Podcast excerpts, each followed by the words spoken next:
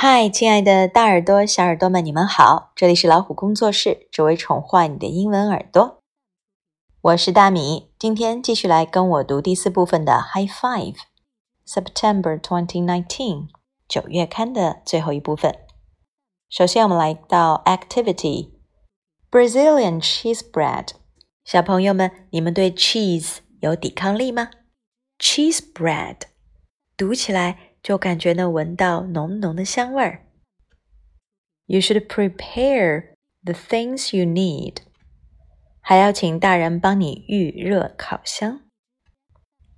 这里的步骤也不多，让我们一起来读读看。Before you begin, wash your hands. That's important. 1. Whisk together the milk, oil, egg, and salt. 2. Whisk in the tapioca flour a little at a time until blended. Mix in the cheese. 3. Fill the muffin cups with the batter until they are two thirds full. Powdered. Bake for 20 to 25 minutes until golden brown and puffy. If using a 12 cup muffin tin, Bake for thirty to thirty-five minutes。根据你所使用的工具不同，烘烤的时间也有所不同，是不是还挺简单的？大家可以学着一起做一做哦。接下来我们要看到的是，pushing is a force，推也是一种力。What you need is a ping pong ball, nine inch by thirteen inch pan with water one second to three fourths full turkey baster. Turkey baster 是火鸡滴油管。你看到右边这幅图上，小朋友手上拿的这个工具就是 turkey baster.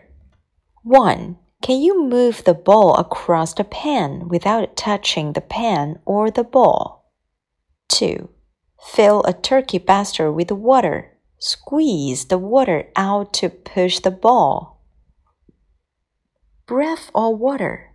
Which push? Your breath or the water has more force. How can you tell? 左右这两幅图，他们所用的方法，一是用人的气息，第二则是用火机滴油管，管内装上水后，对球发出推力。那么气息和水 哪一种推力更大呢？